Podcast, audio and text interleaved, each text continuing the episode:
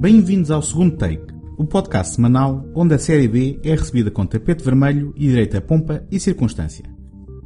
O meu nome é António Araújo e esta semana vamos ter um programa um pouco diferente do habitual. Continuando o ciclo mensal alternado entre zombies e vampiros, vou-vos falar na primeira parte sobre o clássico A Noite dos Mortos-Vivos, realizado por Jorge A. Romero em 1968, e o filme que redefiniu definitivamente o conceito de zombies na cultura popular. Vou também analisar o remake deste filme realizado em 1990 por Tom Savini e que em Portugal teve o título de O Despertar dos Mortos-Vivos. Na segunda parte do programa, recebo novamente no segundo take o José Carlos Maltês para trocar umas impressões sobre estes mesmos filmes e sobre o género zombie.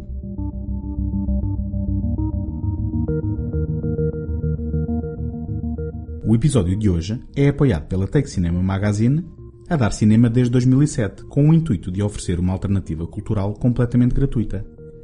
Em www.take.com.pt encontram críticas, artigos, passatempos, trailers e todos os números editados da revista.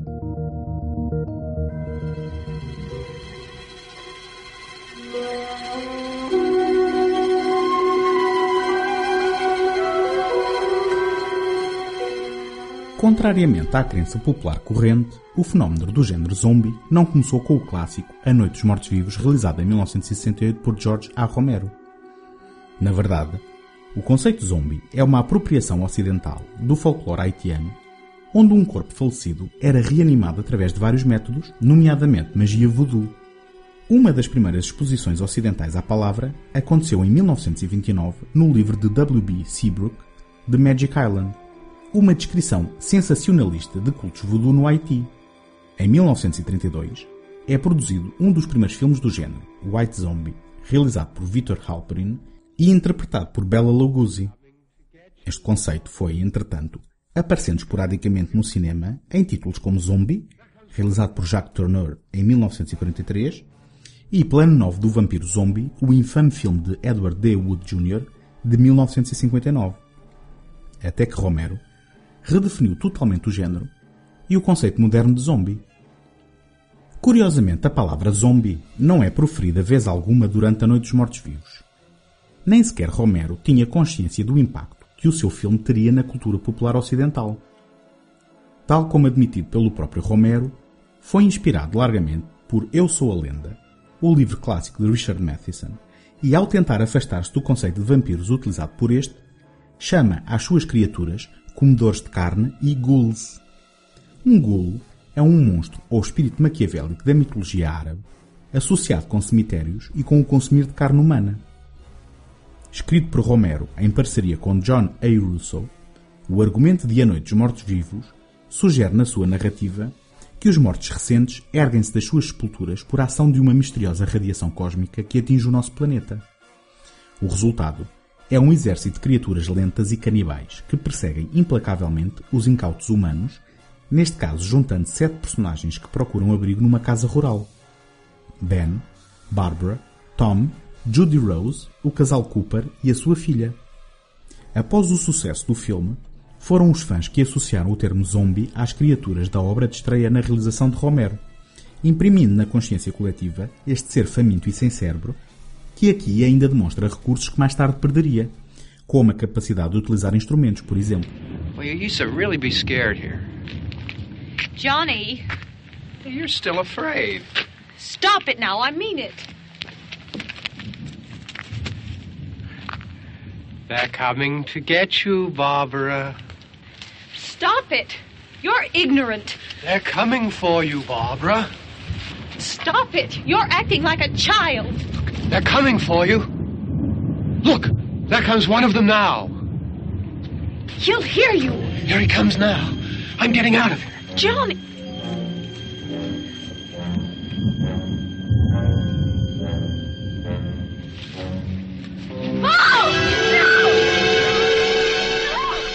A Noite dos Mortos-Vivos tem uma fotografia a preto e branco impressionista a espaços e conta na sua banda sonora com a utilização de música dramática previamente existente. Mas um dos elementos determinantes no seu sucesso foi, em certa medida, acidental. Quando analisados em retrospectiva, os três filmes originais da trilogia dos mortos de Romero, incluindo Zombie, A Maldição dos Mortos-Vivos de 1978 e O Dia dos Mortos, de 1985, traçam críticas sociais apontadas às ansiedades próprias de cada década em que cada título foi produzido. Curiosamente, a carga racial do filme de 1968 decorre de um mero acaso de casting. Dwayne Jones, um ator negro, foi escolhido para o papel principal de Ben simplesmente porque teve a melhor prestação de todos os atores que efetuaram audições, segundo Romero. Mas ao colocar um ator negro como líder de um elenco de caucasianos num filme passado no final dos anos 60, no estado rural da Pensilvânia, aliado ao chocante final, o realizador politizou o filme, tecendo um subtil comentário social e racial que encontrou eco nas tensões vividas à data nos Estados Unidos da América. Olhando o filme 49 anos depois da sua estreia, é curioso constatar como Ben, na realidade, não é retratado como uma vítima, revelando capacidade de liderança e, acima de tudo, o vincado sentido de autopreservação que, políticas de género datadas à parte, o leva a cometer atos menos honrados, como disparar à queima-roupa sobre um Mr. Cooper desarmado, por exemplo.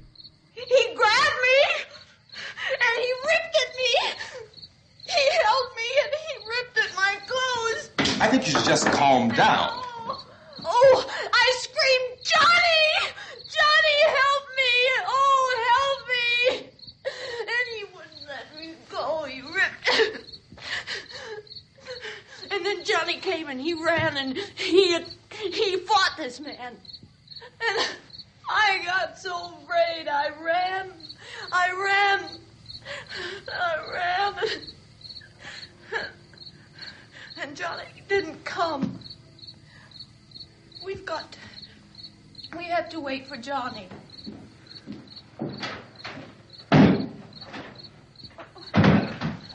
Maybe we better go out and get him.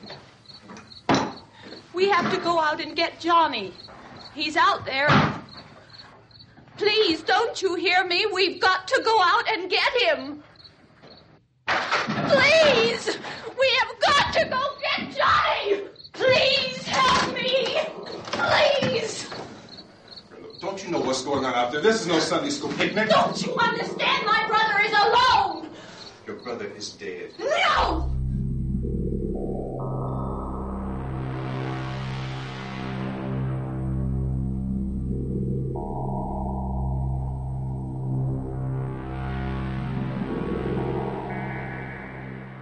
Causa de um erro do distribuidor no registro dos direitos sobre o filme, A Noite dos Mortos-Vivos entrou no domínio público nos Estados Unidos da América. Isto deu origem, ao longo do tempo, não só a um número infindável de edições em VHS e DVD por inúmeras distribuidoras, como a variados remakes do filme por produtoras independentes.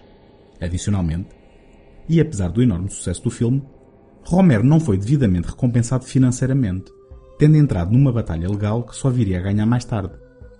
Outra batalha legal aconteceu entre Romero e John A. Russo. Depois da cisão entre os dois, lutaram pelos direitos de uma eventual sequela, tendo acabado por acordar que cada um poderia fazer a sua própria versão. Romero realizou a sua primeira sequela em 1978, Dawn of the Dead no original, e Russo, que deteve os direitos sobre a designação Living Dead, escreveu o livro Return of the Living Dead, adaptado por Dan O'Bannon no filme do mesmo nome em 1985. Mas esta história fica para outra altura.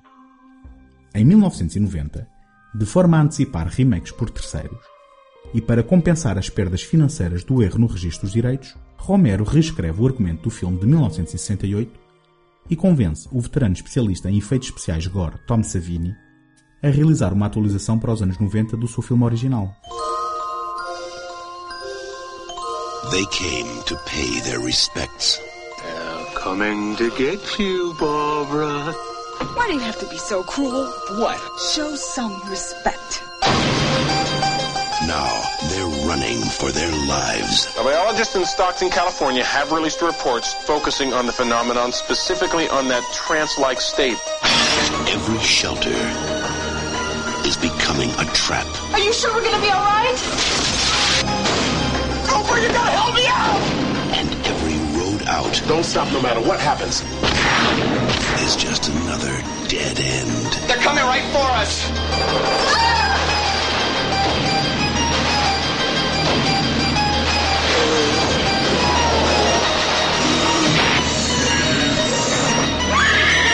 George Romero's Night of the Living Dead.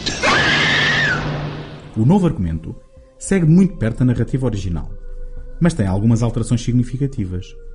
Talvez a mais importante seja a correção, vamos chamar assim, de Barbara, aqui interpretada por Patricia Tallman.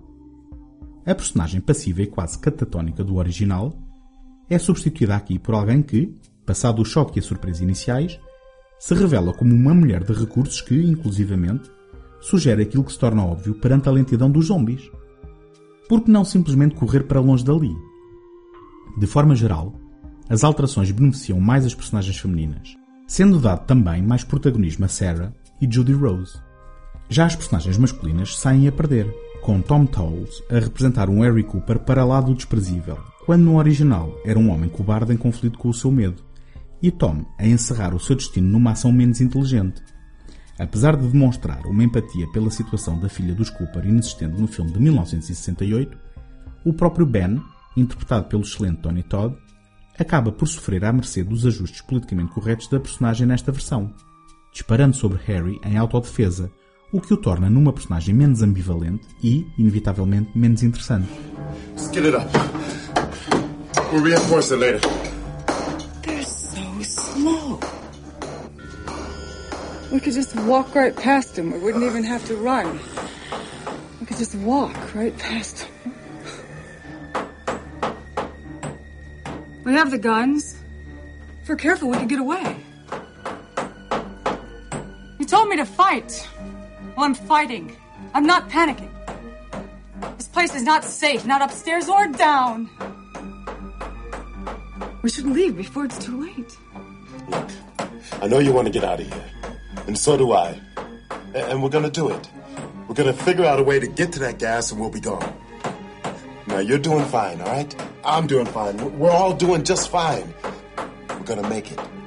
O Despertar dos Mortos-Vivos, título com que estreou em Portugal, convoca referências que jogam com o nosso conhecimento do clássico de 1968, como a primeira cena no cemitério ou a sugestão de escárnio que fazem na TV à possibilidade da epidemia descontrolada ter origem num misticismo voodoo ou em germes do espaço. Também apresenta zombies com caracterizações mais chocantes e mais condicentes com as sensibilidades da década de 90 e com um comportamento devidamente alinhado com o refinamento introduzido ao conceito nas sequelas do próprio Romero.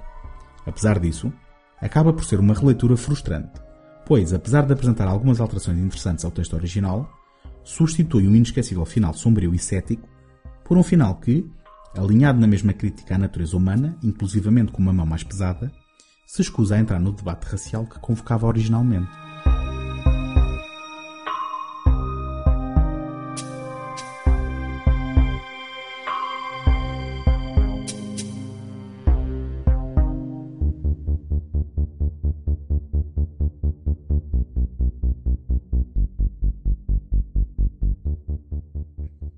Vossa opinião é muito importante para o segundo take. Peço-vos que deixem uma crítica positiva no iTunes para ajudar a dar visibilidade ao programa. Se conhecem quem possa gostar do que aqui faço, partilhem o podcast e ajudem-me a chegar a mais pessoas. Se estão a ouvir este programa pela primeira vez e gostam do que ouvem, podem subscrever o segundo take em qualquer plataforma ou sistema, via iTunes, Stitcher, Castbox, RSS ou qualquer aplicação de podcast da vossa preferência. Podem também visitar a página segundotake.com, seguir-me no Facebook e no Instagram e enviar as vossas opiniões e sugestões para segundotake.gmail.com.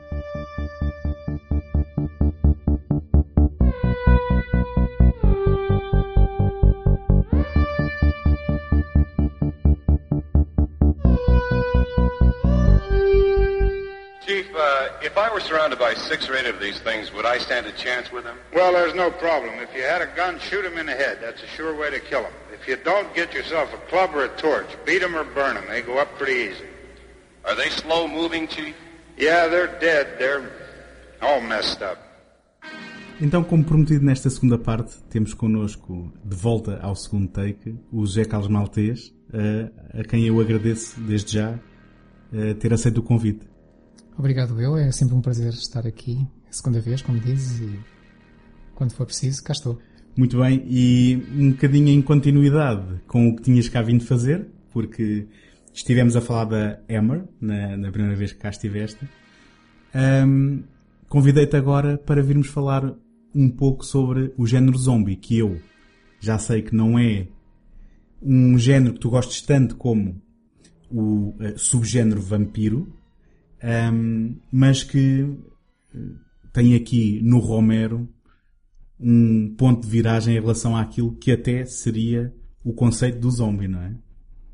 Sim, uh, uh, volto para o terror, não é? Já no caso da Hammer só falou-se praticamente só do terror e cá estou para o terror também, mais uma vez. E sim, é um universo, é um universo, começando já por aí, que eu às vezes acho muito limitado em termos de cinema. Uh, os zombies, por serem zombies, comportam-se sempre da mesma forma, o que talvez limita um bocadinho a criatividade dos, dos, dos autores dos, dos filmes. O Romero foi realmente um, um, uma pedrada no charco e, de certo modo, hoje pensa-se no Romero como tendo sido quem quase iniciou o género, o que não é verdade, não é? Mas uh, foi ele que definiu os zombies como os pensamos.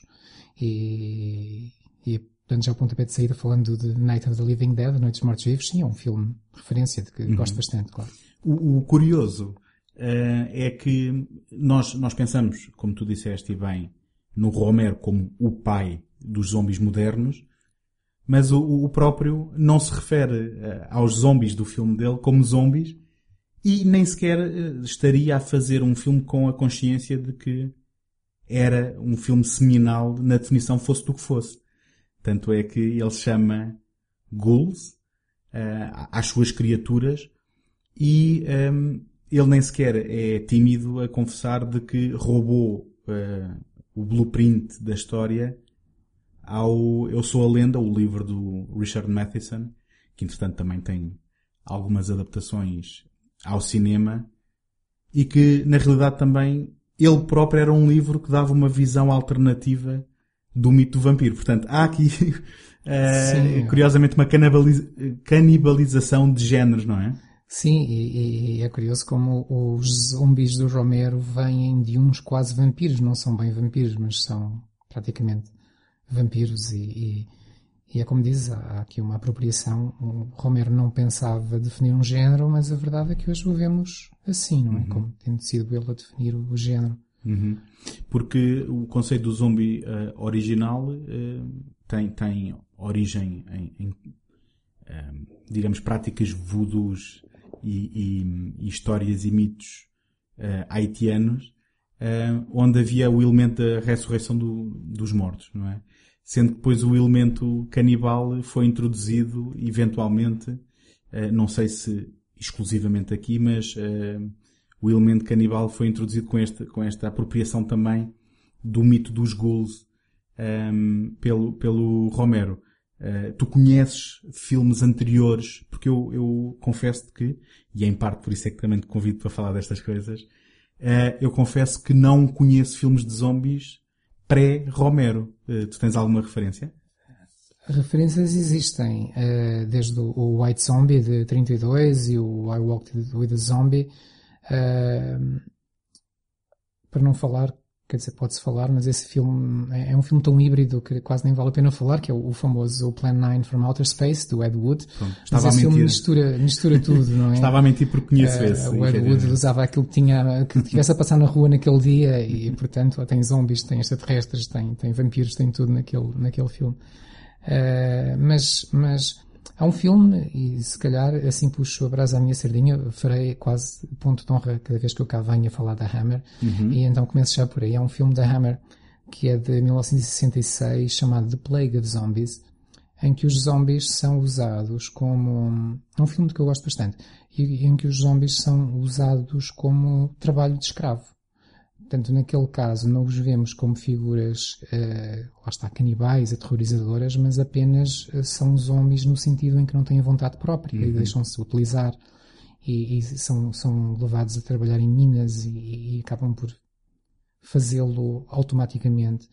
Portanto, é um filme que dá uma visão bastante diferente e tem, tem ali contornos sociais que têm também a ver com, com a colonização inglesa, porque o, o, o estado em que eles estão de deriva de algo que se passou nas colónias.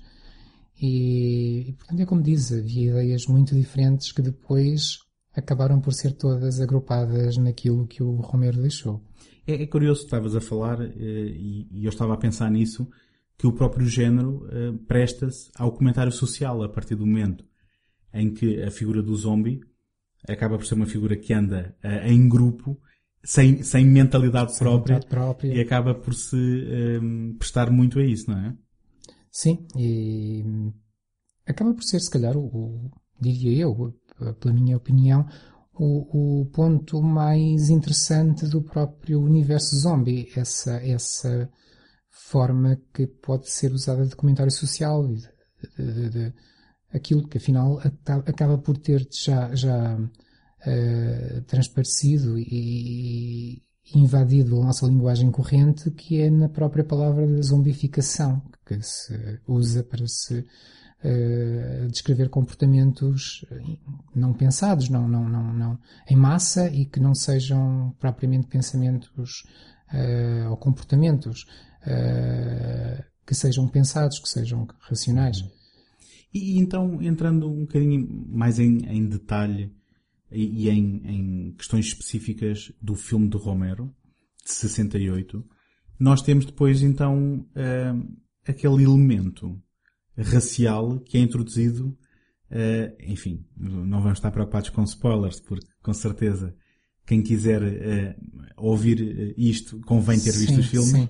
Um, em que, independentemente de tudo o que se passa para trás, depois também podemos falar um pouco, mas o, os momentos finais introduzem um elemento que aparece como um choque na, naquilo que é a sequência dos acontecimentos do filme, um, e a, a, acontece, acontece um, invertendo as expectativas daquilo que nós, enquanto espectadores, estamos à espera que aconteça a, a um personagem principal num filme, e depois, pela cor do ator, introduz aqui uns, uns elementos eh, que, que, traduzem a tensão racial que se calhar se vivia naquela década nos Estados Sim, Unidos. Sim, é curioso. O, segundo me lembro, o Romero terá dito que não pensou nisso uhum. e o ator ser negro acabou por ser uma casualidade. Uhum. Mas o ator principal é negro, é, é ele quem toma praticamente todas as iniciativas e, e, depois realmente há um final que é um spoiler enorme. Se o revelarmos, podemos revelar, não é? Sim, sim. Vamos uh, assumir que as pessoas viram o filme ou então pararam de ouvir. É um dos maiores spoilers do cinema, quase, diria eu, porque é daquelas coisas que ninguém espera mesmo que aconteça ou que ninguém quer mesmo que aconteça. Uhum. Que é o, o herói do, do, do, filme, aquele que lidera a resistência. As pessoas reúnem-se numa casa e tentam resistir aos, aos, aos zombies durante uma noite e, e um dia Uh, e vão acontecendo muitas coisas e pessoas vão morrendo e vão sendo comidas, etc. E aquele que fica para nós como o herói, aquele que liderou a resistência e tomou as únicas opções que são razoáveis, no final acaba por ser morto pelos humanos que estão a chegar na missão salvadora. Ainda assim, a encenação do Romero uh, é um pouco ambivalente, porque um, da forma como acontece, eu, eu, vou dizer, eu vou dizer porque é que estou a dizer isto, porque eu já tinha visto o filme e quando o revi, é engraçado como a nossa memória funciona, que na minha ideia a cena passava-se com ele a aparecer à porta e a revelar-se e a ser morto na mesma. Mas agora quando revi, vi que não era assim. Tinha uma recordação errada da cena. Ele está dentro de casa, um bocadinho nas sombras, e há aqui uma ambivalência onde pode ser só uma questão da ironia, de ele ter sido confundido com, a, digamos também, a, a massa que está a massa de pessoas que está a tentar lutar contra o mal, mas também ela a provocá-lo por falta de cuidado, não é? Por falta também de, de, de, se calhar também de ligar o cérebro nesse sentido. Um, mas, mas eh, a situação em que lhe acontece podia ser só um, um, um acidente um, de alguém menos, mais descuidado que fez o que fez. Só que, efetivamente, dado o ano de produção do filme, dado o facto do ator ser negro, uh, introduz, pensar, claro. não é? introduz uma, uma, uma leitura uh, muito diferente em que, um, ehm, em, em, que, enfim, depois de ter sobrevivido a tudo aquilo sim, que ele passou, sim, sim. Uh, acaba por ter que enfrentar outros males que não têm origem em cometas espaciais, ah, ah. nem, nem, nem um, e, e, que vem do, da própria natureza humana, não é? Sim, dá sempre que pensar o porquê daquele final. Pode ter sido algo muito mais abstrato, em que o Romero apenas queria dar-nos uma visão pessimista do mundo em que por mais que nós pensemos que algo que estamos a viver foi solucionado, no fundo isso não é solução para coisa nenhuma, porque o mundo não tem solução. Uhum. Ou poderá ser, ter sido algo mais concreto, como a tal questão racial, porque uhum. do lado de fora, do lado das pessoas que chegam como salvadoras, nota-se uma grande sede de sangue, matam por prazer e matam tudo o que mexa e quando disparam percebe-se que não há o mínimo cuidado de pensar poderá estar alguém lá dentro que mereça ser salvo. Mata-se porque já se está numa sede de sangue que, que não é diferente da sede dos zombies, no fundo, que também matam indiscriminadamente. Certo, certo. Esse elemento depois é, é, é sublinhado um bocadinho mais a grosso no remake, mas Já, já lá vamos.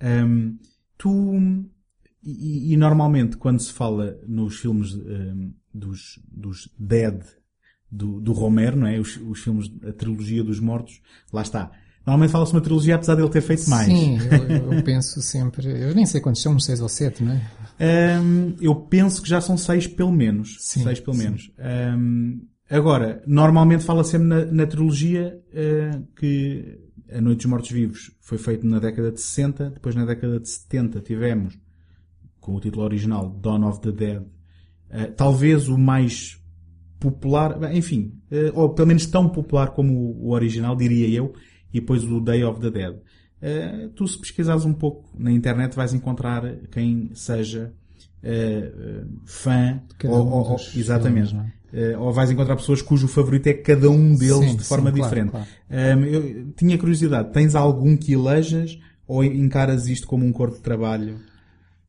Bom, eu, eu sim, tenho, claro. Eu, eu, para mim, isto, se me convidares para 200 programas, eu provavelmente 200 vezes irei dizer isto, uh, ou mais, se for mais que uma por programa.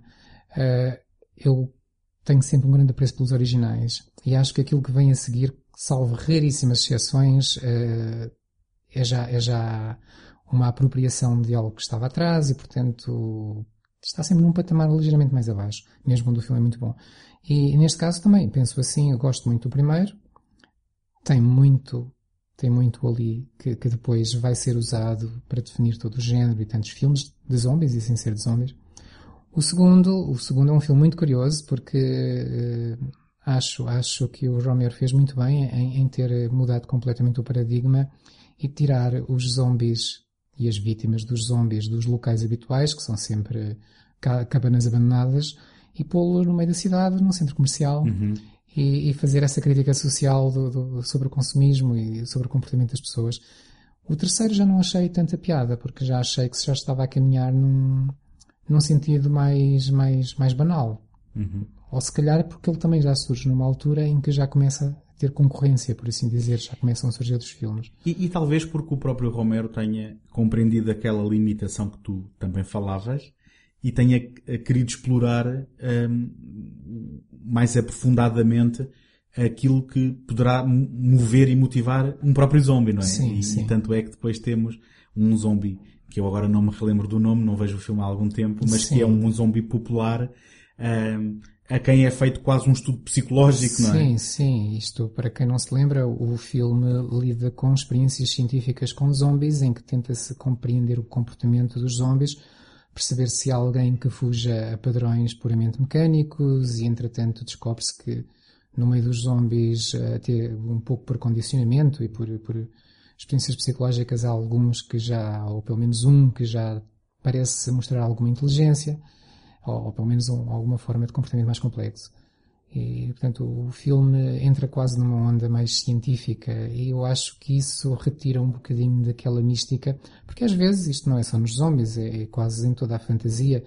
Eu gosto, se calhar porque desde, desde miúdo gostei de, gostava dos contos de fadas e, e gosto que algumas coisas fiquem em aberto. Uhum. Uh, que, que, a bruxa má da Branca de Neve seja bruxa má, chega-nos. Sim, não o precisamos mistério, de mistério... saber porque o pai dela lhe batia quando ela era pequenina e o, e, o, e o, marido isto ou aquilo. Isso não, não nos interessa, porque para isso já temos os filmes realistas. E, e, e se assim for, sugamos o mistério claro, de, de claro, todas as histórias. Claro, é? e, aqui nos zombies, uh, e principalmente, voltando à, à série dos Dead do, do Romero, uh, gosto disso nos primeiros dois, tudo é deixado em aberto. O terceiro começa a querer dar explicações e eu aí fujo um bocadinho. Uhum, uhum. Um, o, o, próprio Romero parece ir um bocado atrás do, do fenómeno que ele próprio criou. Uh, e atrás de, de, modas, digo eu, uh, isto aqui um bocadinho em bicos de pés, mas agora conforme estávamos a falar, eu, uh, ocorreu-me que aquilo que se calhar não era comentário social no original, depois transformou-se descaradamente Sim, em comentário social segundo. no segundo.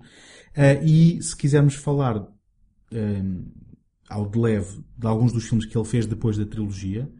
Há um uh, uh, que é naquele formato de found footage que... Esse não conheço. Sim, que eu acho que é o Diary of the Dead, se não okay, estou... Será o quinto, eu só vi quatro. Ok. Parei ao quarto. Eu penso que é o Diary of the Dead, que eu, que eu ainda vi, onde nitidamente é o Romero atrás do okay. prejuízo a, mesmo... a, experimentar um formato que, que, que estava, que era sim, popular. Claro, claro. Mas... É de 2007. Uhum. E mesmo o quarto filme, o Land of the Dead, eu acho que já tem algo a ver com, com, com, com aquilo que já se fazia, eh, que outros autores já faziam, como, como ficou popularizado, por exemplo, com a série do Resident Evil, onde já temos guerras abertas num cenário pós-apocalíptico. Sim, sim, sim. Portanto, lá está esse seguir as tendências. Certo. Um, é curioso que eu há coisas que não conhecia e que só aprendi ao fim destes anos todos, a investigar, uh, digamos, para, para este programa. E uma delas é o facto de que, e efetivamente quando eu era miúdo, havia muitos títulos que se confundiam.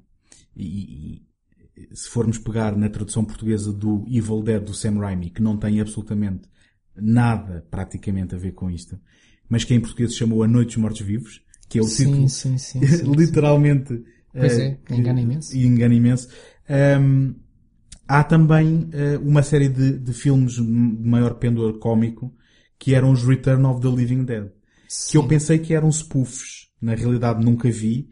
Uh, curiosamente tenho programado para falar mais tarde este ano sobre eles, porque fiquei com curiosidade, ainda antes de descobrir que o Return of the Living Dead, que depois também gerou uma série de sequelas, Uh, nasceu de John A. Russo, que era o co-autor do argumento original com o Romero, e que depois de uma disputa legal... Deu uma disputa, eles dividiram-se. Dividiram, dividiram-se e dividiram o nome. O, o, Romero ficou com Dead, por isso se chama uh, os, os, a saga dos... Dawn of the Dead, Day Exato, of the Dead. E, o, e o Russo ficou com o Living Dead. Todos uhum. os filmes dele têm Living Dead. Houve esse, esse cuidado uhum. na, na divisão dos nomes. Mas é, é, engraçado que no deve e no haver, um, pelo menos uh, de, um, de, um, ponto de vista uh, empírico e que chega a toda a gente, um, o Romero ficou nitidamente a ganhar porque é o nome do autor associado aos filmes e, e, lá está. Eu próprio nem tinha consciência e presumo que muita gente esteja a aprender agora Sim. enquanto ouve isto. Eles são que... tantos, é, é, é, normal a confusão. Agora, um, em, em 90, o próprio Romero um, produziu e uh, escreveu uma nova versão do, do, do, do argumento que tinha co-escrito em 68 para um remake uh, que foi realizado curiosamente por uma lenda dos efeitos especiais, uh, normalmente mais gráficos, que é o Tom Savini. Um, tu não conhecias este, este remake? Não, o remake, confesso, não conhecia. Lá está, voltando àquilo que disse atrás, eu fujo um bocadinho dos remakes. Uh, tenho esse defeito, essa qualidade, e não conhecia este. E vi-o, entretanto, e, e, pronto, continuo. Uh, é mais um exemplo que prova a minha ideia de que o original é melhor uhum. e que o remake, respondendo já à pergunta que sei que vais fazer a seguir, era desnecessário. Embora eu saiba que tinha havido razões económicas sim. para ele acontecer, não é? Sim, sim. Porque, na realidade, por causa de um, de um, de um erro, digamos assim, um, de, de assegurar os direitos do original, que eu acho que foi mesmo um erro prático em termos de ter uma impressão uh, no genérico nas fitas que foram distribuídas. Acho, acho que é exatamente isso se tiver, se tiver errado, não sei se me podes corrigir, mas uh, basicamente o Romero perdeu os direitos de, de, da Noite dos Mortos Vivos, que por causa desse, desse engano entrou imediatamente em domínio público. E uh, não só não viu muito do, do dinheiro uh, que, que, que, veria de outra forma, não é? Se tivesse assegurado esses direitos, como um, ehm, qualquer pessoa poderia usar o material. E a verdade é que há inúmeras edições em DVD e, e, e VHS um, com, com as mais variadas qualidades.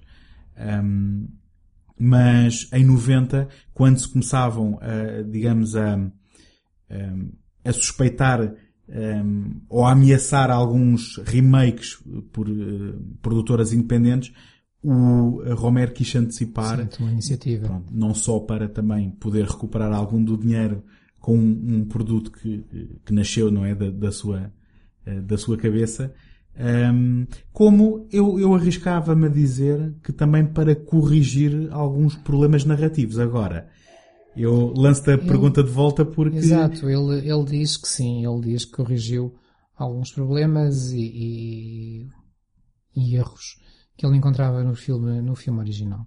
Uh, pronto, isso tudo é subjetivo, nós podemos claro. mais de umas coisas ou de outras. Eu, eu, eu, por mim, não vejo que erros tenham sido corrigidos, a não ser um que não temos que chamar erro, eu provavelmente chamo-lhe, mas é aquilo que é mais visível, que é, que é a presença feminina. Uhum. No primeiro filme, as mulheres, uh, principalmente aquela que podemos chamar a personagem principal, se é que lhe podemos chamar isso, porque é alguém que só grita o filme todo, praticamente, uh, mas pelo menos em termos quando, de, de Quando não grita.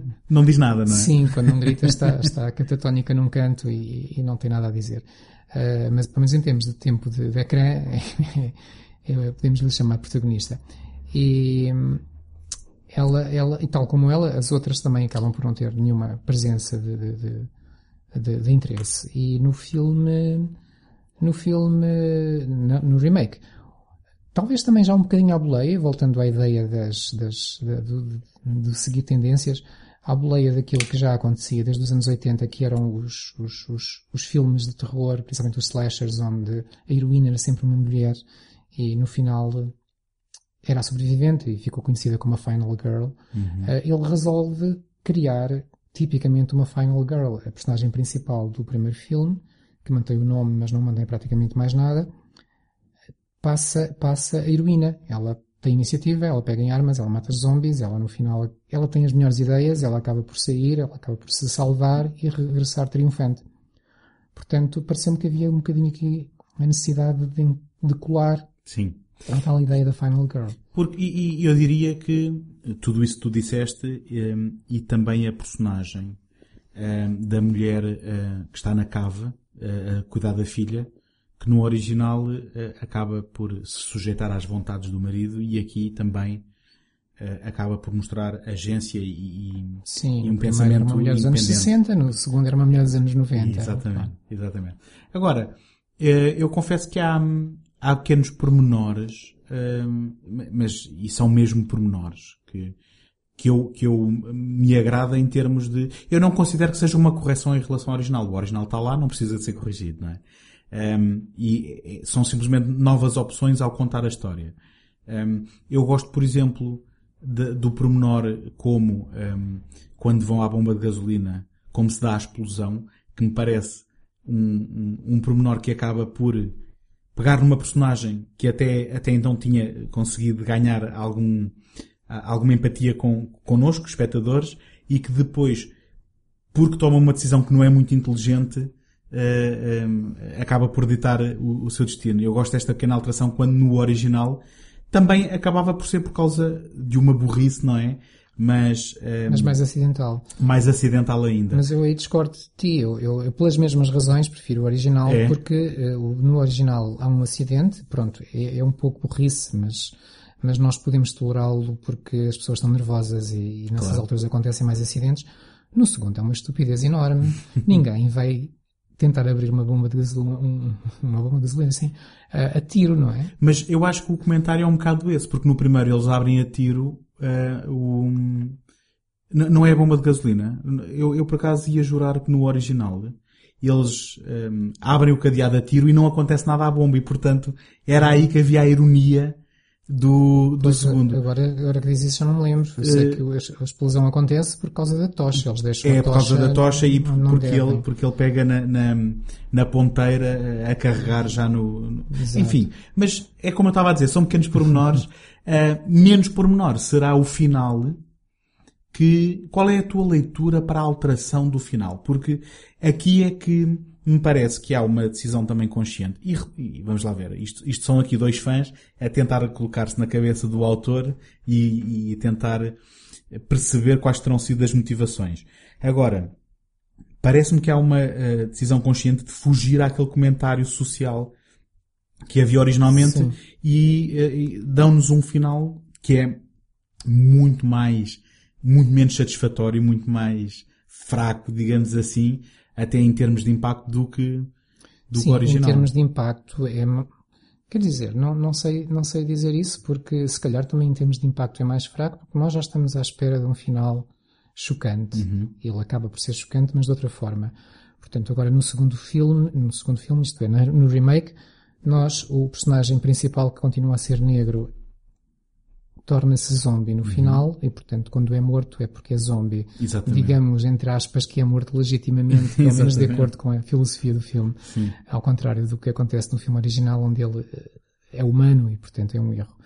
Eh, só que, para não ficar tudo em bem, existe um outro personagem que no primeiro filme já tinha morrido nesta fase, que aqui ainda está vivo, que é o personagem mais odioso do filme todo, porque é cobarde, passa o tempo a tentar boicotar os outros e, e além de estar sempre aos gritos e ser meio irritante, e, mas sobrevive. O que acontece com muitos cobardes sobrevivem.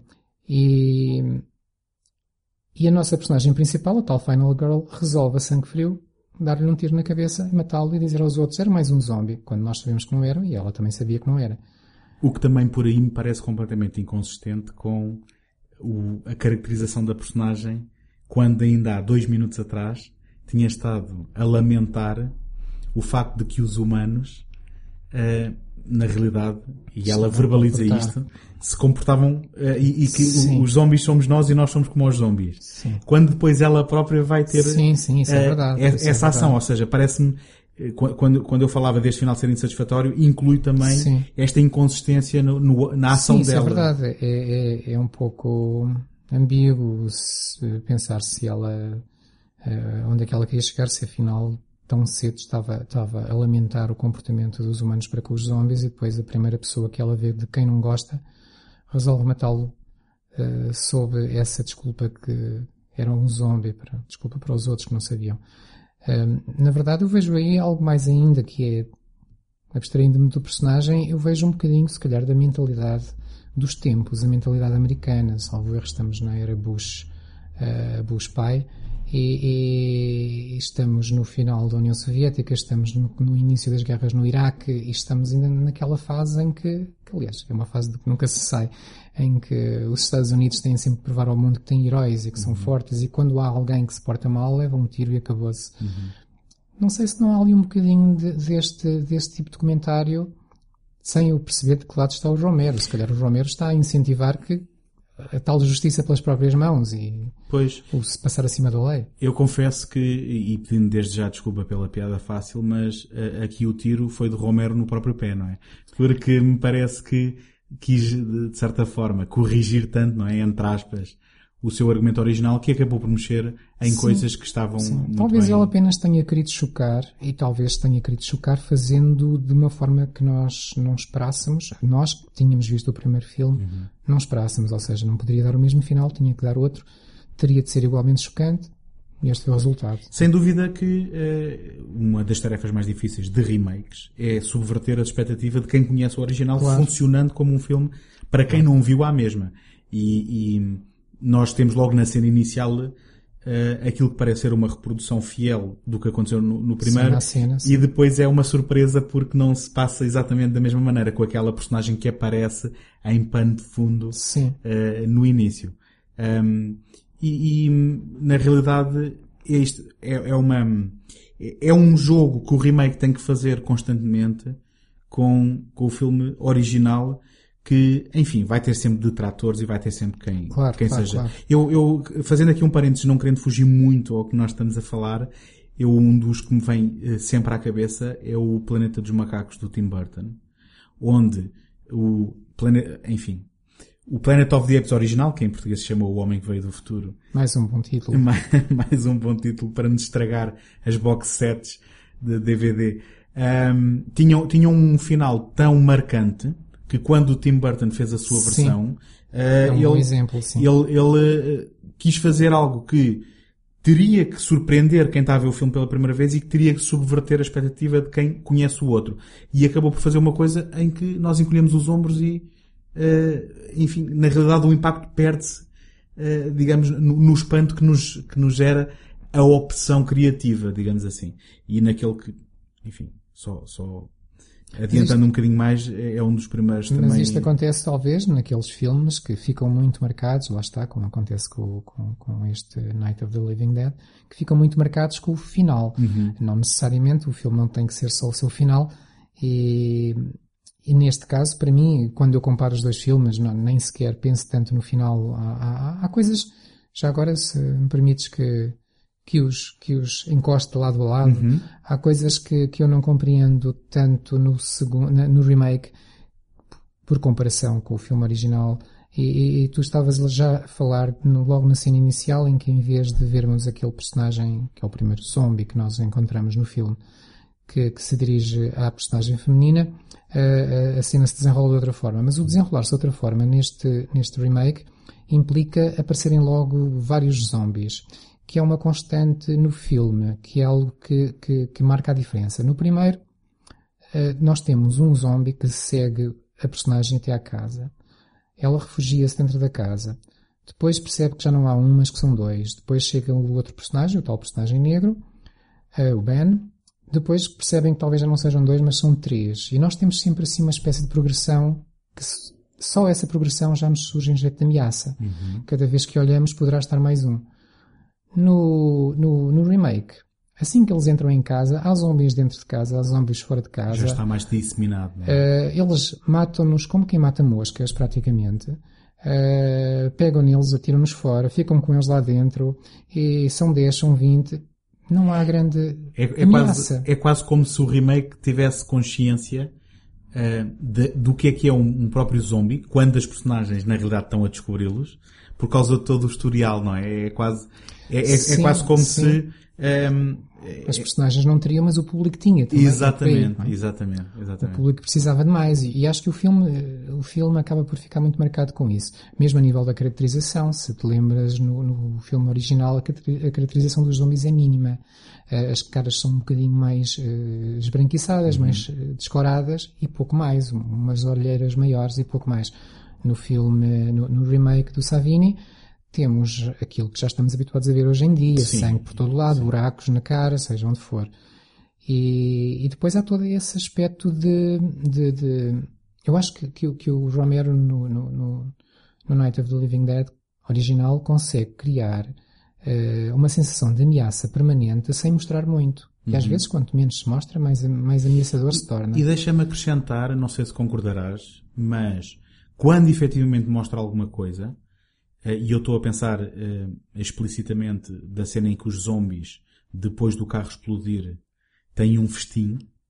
Um, apesar da simplicidade dos efeitos práticos, é muito mais perturbante do que qualquer coisa que tu possas ver com a caracterização moderna no, no, no mais, remake. Mais uma vez porque é surpreendente, porque não apareceu nada assim no filme, uhum. ainda até aquele momento. E, e há todo um, um, tipo de ameaça, até mesmo uma claustrofobia, diria eu, que tem a ver com, com, a própria, com o próprio setting.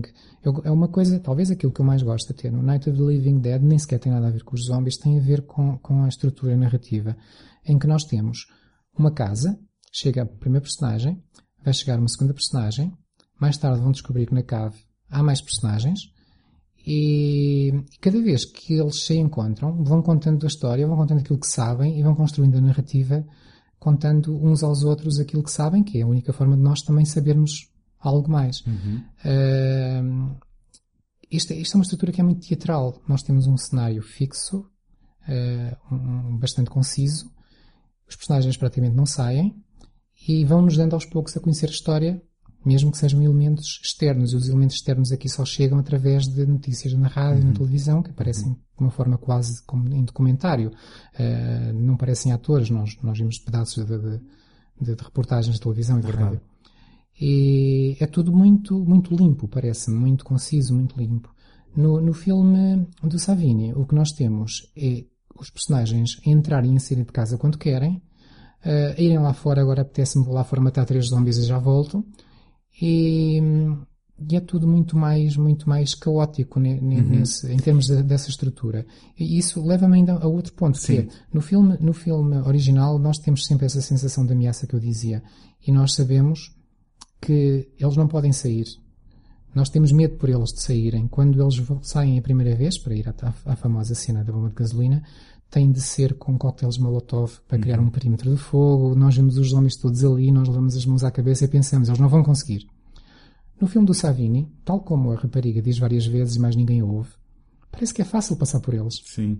Porquê que eles não fazem isso? É, o, o elemento do fogo nem sequer é explorado, Sim, se, se não me lembro. E, e os, os zombies comportam-se de uma forma tão, tão pouco, pouco organizada, digamos assim, que é fácil passar por eles. Uhum. Vai-se lá fora, mata-se três ou quatro, volta-se, sai-se, vai-se passear, volta-se. Não há o, o, sentimento de ameaça. Exato. O, uma coisa que, agora, voltando a algo que tu falaste, eh, que também foi uma opção eh, do remake em relação ao original, foi omitir eh, o, o, tal elemento quase documental que tu falaste dos, do, dos noticiários que chegavam tanto pela TV como pela rádio.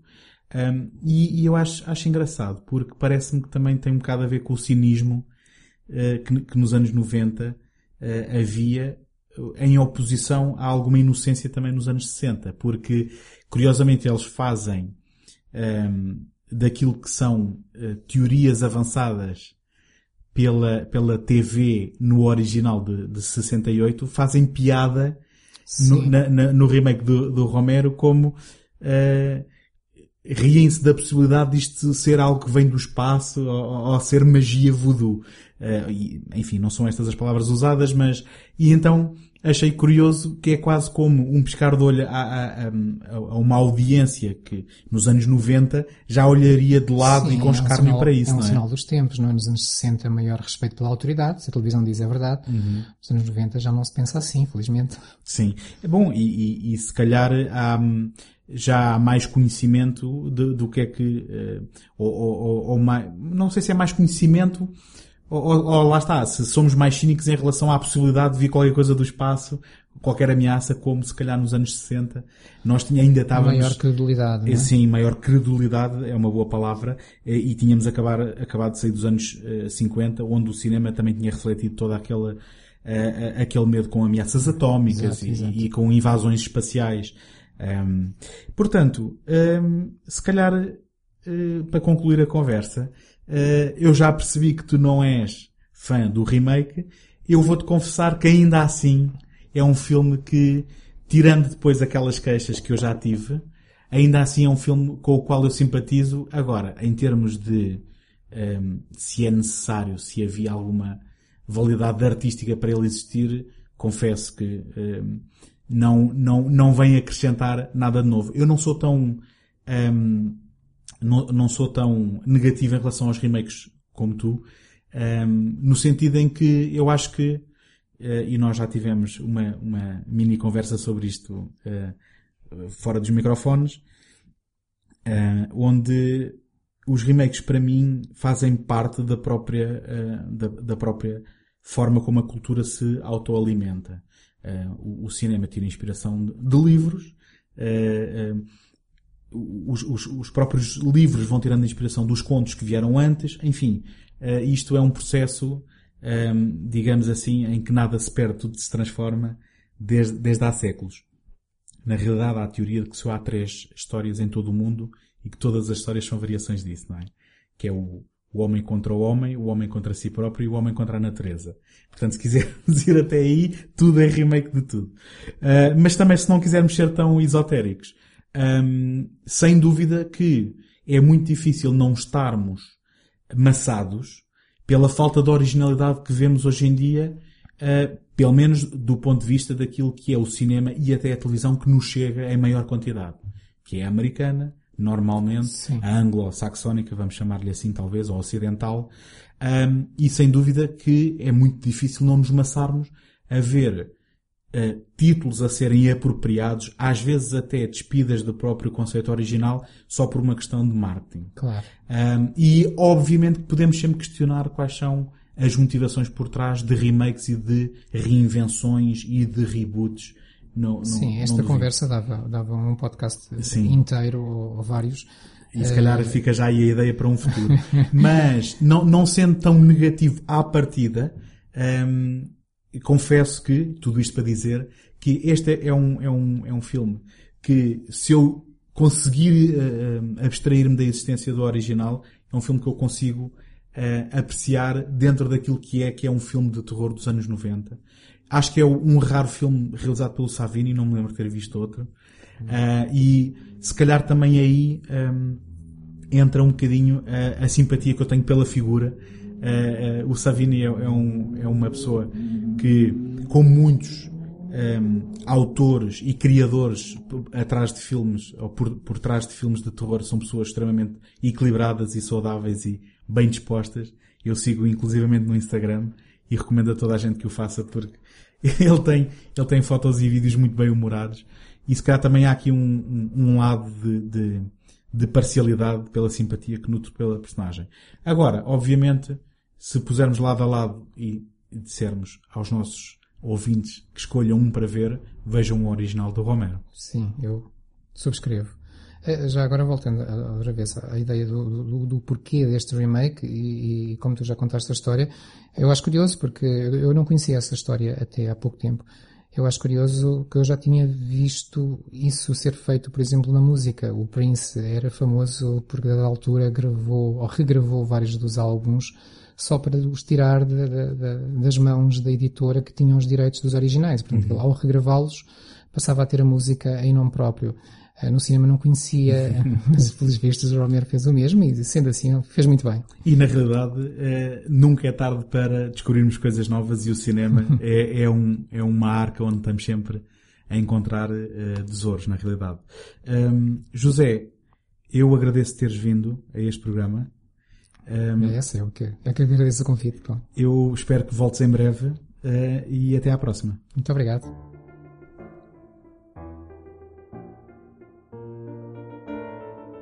Encontramos na próxima semana. Até lá, boas fitas!